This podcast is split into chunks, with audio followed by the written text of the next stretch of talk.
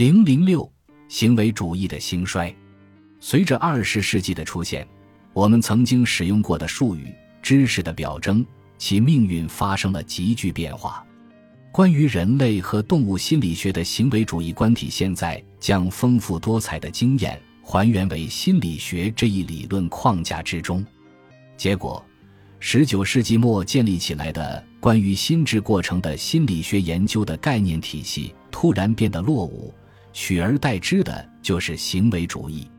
关于内部心理操作和结构的研究，例如注意、意识、记忆以及思维。被打入冷宫长达五十年之久，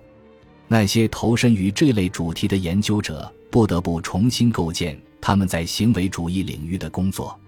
对于行为主义来说，内部状态属于的范畴，干扰变量被定义为一种假设结构，可以看作是刺激对行为产生作用的中介过程。由于他们仅对行为进行观察，而不是考察支撑行为的心智过程。结果忽略了这些内部状态。我的专业是行为研究，我需要学会将我的理念转换成行为主义的新术语。我对说和听非常感兴趣，这种转化有的时候相当棘手。但是，身为一个科学家，他的声望正是依赖于他如何应对这些棘手的问题。一九三二年，就在横扫心理学的前些年。加利福尼亚大学伯克利分校的行为主义学爱德华·托尔曼发表了他的著作《动物和人的目的性行为》。在这一开创性工作中，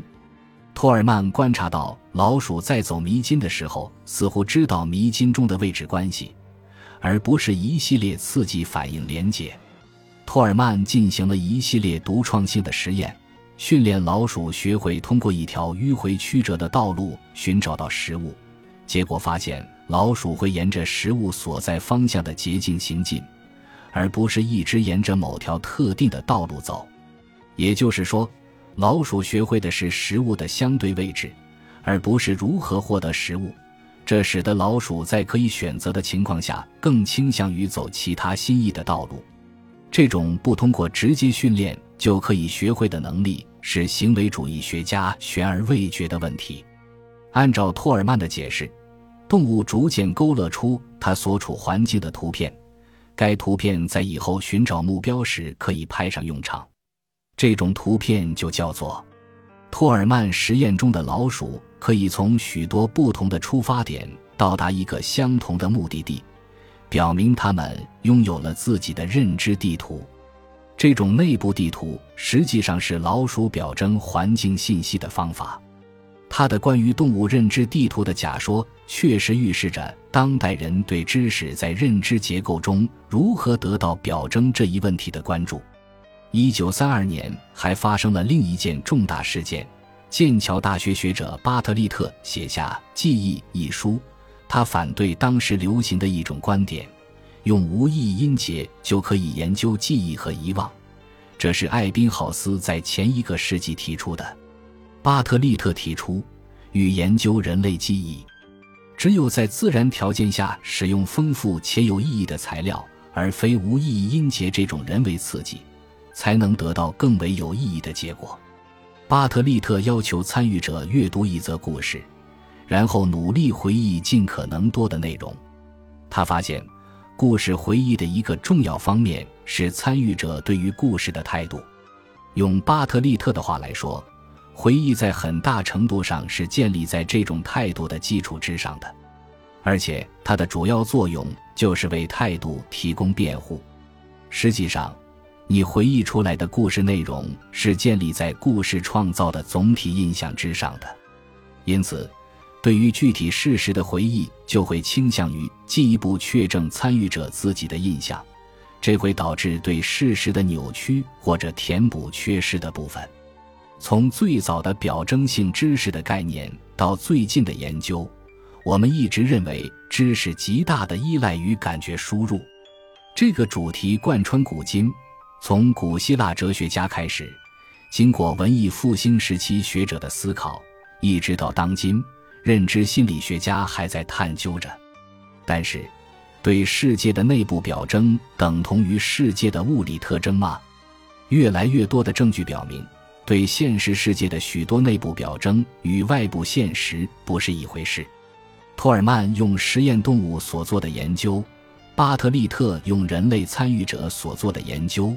都说明从感觉得来的信息是以抽象表征的形式存储的。他们的观念与二十世纪三十年代的时代精神是背道而驰的。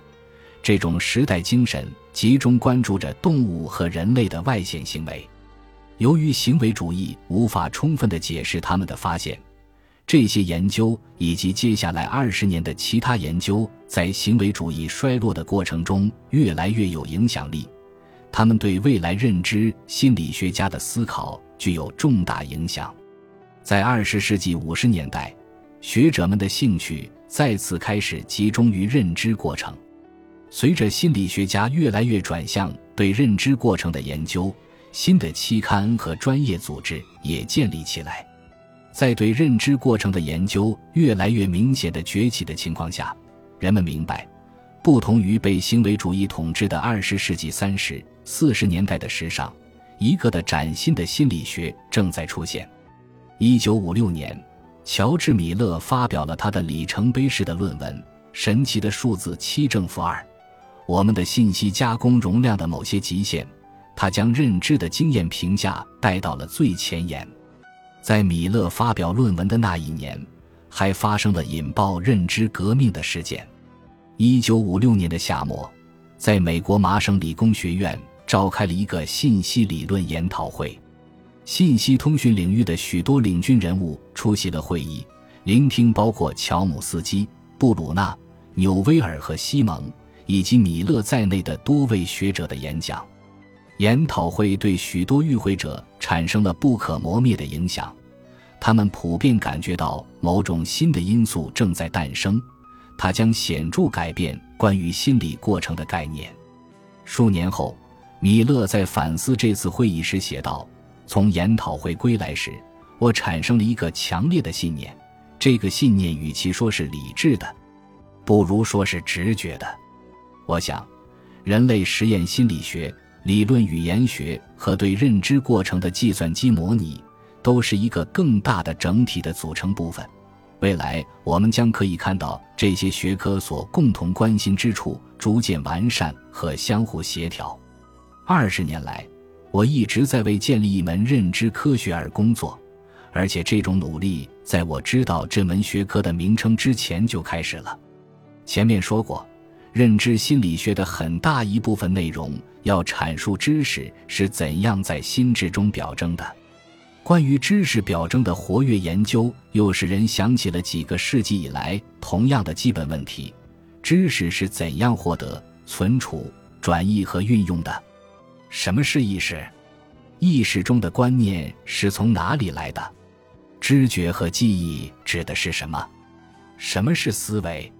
上述认知能力是怎样发展起来的？上述问题体现了表征知识的基本论题：观念、事件和事物在心智中是如何存储的。但是，直到二十世纪六十年代，奈瑟写成第一本认知心理学教科书时，才把能够代表认知心理学新领域的这些分散的主题集合起来。也许有人会说，其余的内容就过时了。然而，不管是过去还是现在，认知心理学都在不断的对心智过程进行科学探索，通过将这些领域新的方法学、学科以及思想结合起来，以便进一步完善自身的定义。